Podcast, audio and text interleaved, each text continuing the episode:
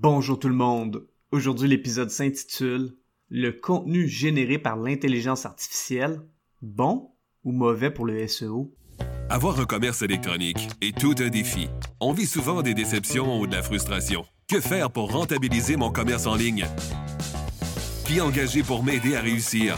Comment évaluer le ou les professionnels qui ont le mandat de rentabiliser mon commerce électronique et de le transformer en véritable actif numérique? Vous écoutez Commerce électronique et actif numérique avec Nicolas Roy. La raison d'être de mon podcast est très simple. C'est d'aider les propriétaires de commerce électronique à comprendre, contrôler et posséder leur commerce électronique et les composantes qui l'entourent. Parce que je crois sincèrement que c'est la meilleure manière de rentabiliser à court terme et de se bâtir des actifs numériques qui prennent de la valeur à long terme. Le sujet chaud de l'heure en SEO présentement provient d'une question qui a été posée à John Mueller à propos de la création de contenu avec l'aide de l'intelligence artificielle, soit avec des outils comme GPT-3. John Mueller, qui est le Webmaster Trends Analyst chez Google, a répondu et sa réponse a allumé la communauté du SEO. Dans cet épisode, on va couvrir ce sujet qui commence à être de plus en plus important et qui le sera encore plus dans le futur parce que ce sujet touche le SEO, mais il pourrait aussi éventuellement toucher une multitude de domaines. Avant de débuter l'épisode, j'aimerais vous inviter au roiseo.com. Le podcast Commerce électronique et actifs numériques est une présentation de Roi SEO. Pour en savoir plus sur vos actifs numériques et leur SEO gratuitement, rendez-vous au roiseo.com. Le sujet à savoir si la création de contenu par l'intelligence artificielle est bonne ou mauvaise pour le SEO vient d'une question qui a été posée par un modérateur de Reddit à John Mueller de chez Google lors d'un Google SEO Office Hours. Dans cette vidéo, que je place dans les notes de l'épisode, la personne demande la position officielle de Google face à ses outils de rédaction de contenu. John Mueller répond que les outils de machine learning comme GPT-3 sont considérés comme du contenu généré automatiquement et le contenu généré automatiquement va à l'encontre des Google Webmaster Guidelines ou les règles de Google.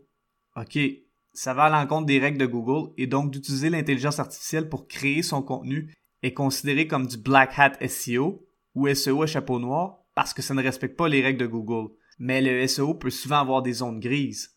Par exemple, Certaines personnes peuvent penser et affirmer que le simple fait de faire du SEO est moins éthique parce qu'on essaie d'influencer Google dans ses résultats de recherche. Est-ce que d'utiliser l'intelligence artificielle pour augmenter sa productivité à rédiger des articles de blog ou autres contenus tombe dans cette catégorie? C'est une question légitime, mais je crois que ce n'est pas la question la plus importante. La question la plus importante, et c'est LA question qui crée des débats, et de savoir si Google est capable de savoir si un site web a utilisé de l'intelligence artificielle pour rédiger du contenu pour pouvoir ensuite sévir contre ce site web à court ou moyen terme. Toujours dans cette discussion de Google SEO Office Hours, le modérateur de chez Reddit a demandé à John Mueller si Google pouvait faire la différence entre le contenu généré par un humain et celui généré par l'intelligence artificielle. La réponse de John Mueller a été qu'il ne pouvait pas l'affirmer, mais ça pourrait devenir un jeu de chat et de souris au niveau technologique. Hmm, ça fait réfléchir. Sachant que de plus en plus de gens utilisent des outils pour générer du contenu avec l'intelligence artificielle, il y a certainement un enjeu SEO pour plusieurs.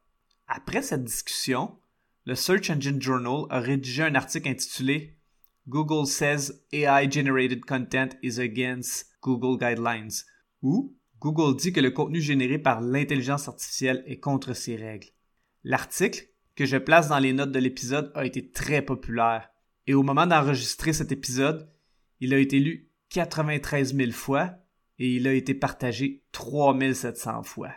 Ce qui est intéressant est qu'une entreprise qui offre le service de contenu généré par l'intelligence artificielle a publié un article qui citait la vidéo de John Mueller et l'article du Search Engine Journal en disant que ce qu'il fallait retenir est que Google est incapable de détecter le contenu généré par l'intelligence artificielle et qu'il ne pénalisera pas un site web, du moins pour le moment, dû à du contenu généré par l'intelligence artificielle.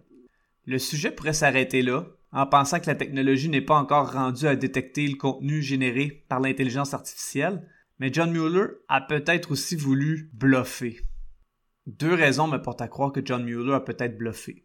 La première est que je fais moi-même partie de groupes Facebook qui utilisent le contenu généré par l'intelligence artificielle. Et depuis que le May Google Core Update, soit le gros changement d'algorithme de May, s'est terminé, plusieurs personnes se sont plaintes dans ces groupes que leur contenu avait été désindexé, c'est-à-dire qu'il ne se retrouve plus dans les résultats de Google.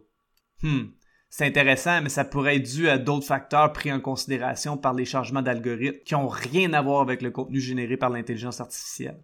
Par contre, un deuxième point m'a fait énormément réfléchir, et c'est l'expert international en SEO sémantique Corey Tukberg Goubourg qui l'a amené. Dans une vidéo que je place dans les notes du podcast, Corey a expliqué que Google était en mesure de savoir si le contenu avait été généré par l'intelligence artificielle. Je me demandais sérieusement comment il pouvait affirmer ça. Son explication m'a énormément fait réfléchir. Dans cette vidéo, il explique que Google utilise la stylométrie pour le savoir. C'est quoi la stylométrie au juste? Selon Wikipédia, la stylométrie est un domaine de la linguistique qui utilise la statistique pour décrire les propriétés stylistiques d'un texte. Elle est utilisée pour identifier le style d'un auteur, pour identifier un auteur de texte ancien, pour identifier un auteur anonyme dans le contexte judiciaire. Hmm. La stylométrie, faite par l'intelligence artificielle de Google, pourrait vraiment identifier le contenu généré par l'IA comme GPT-3, et donc Google pourrait pénaliser les sites web qui l'utilisent. Ça fait vraiment réfléchir. Alors, est-ce que le contenu généré par l'intelligence artificielle est bon ou mauvais pour le SEO? La réponse est loin d'être évidente c'est pas vraiment clair. Par contre, cette situation me fait penser au domaine de la performance sportive, où il y a des scientifiques qui inventent de nouvelles méthodes de dopage, et il y a des scientifiques qui découvrent ces méthodes de dopage. C'est le même jeu de chat et de souris dans le domaine de la création de contenu.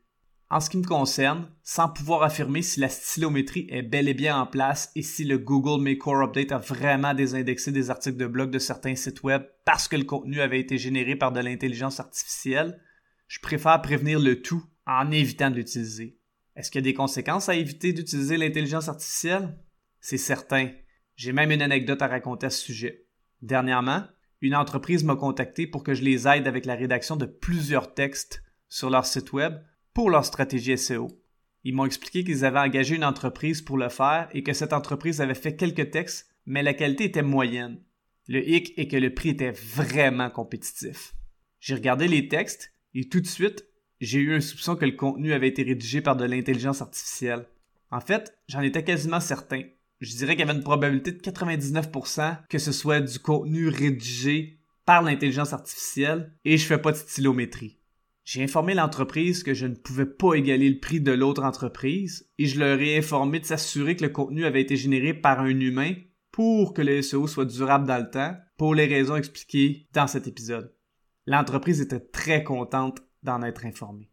Bref, concernant le sujet de la génération du contenu par l'intelligence artificielle, je crois que mieux vaut prévenir que guérir, même si les certitudes se font encore attendre et que ça reste un sujet chaud dans le monde du SEO. Je vous remercie beaucoup d'avoir écouté l'épisode.